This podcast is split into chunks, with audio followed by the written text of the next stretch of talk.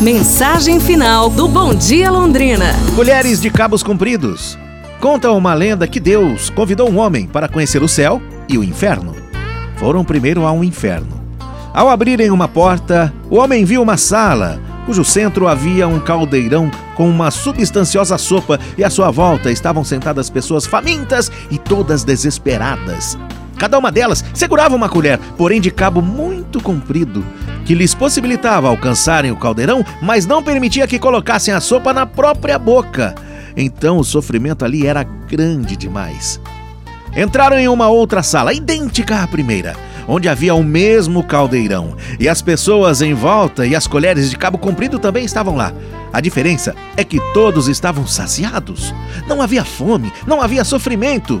Eu não compreendo, disse o homem a Deus porque aqui as pessoas estão felizes, enquanto na outra sala morrem de aflição, se é tudo igual. Deus sorriu e respondeu: Você não percebeu? É porque aqui eles aprenderam a dar comida uns aos outros. É isso, pessoal. A gente se fala. Um abraço, saúde e tudo de bom!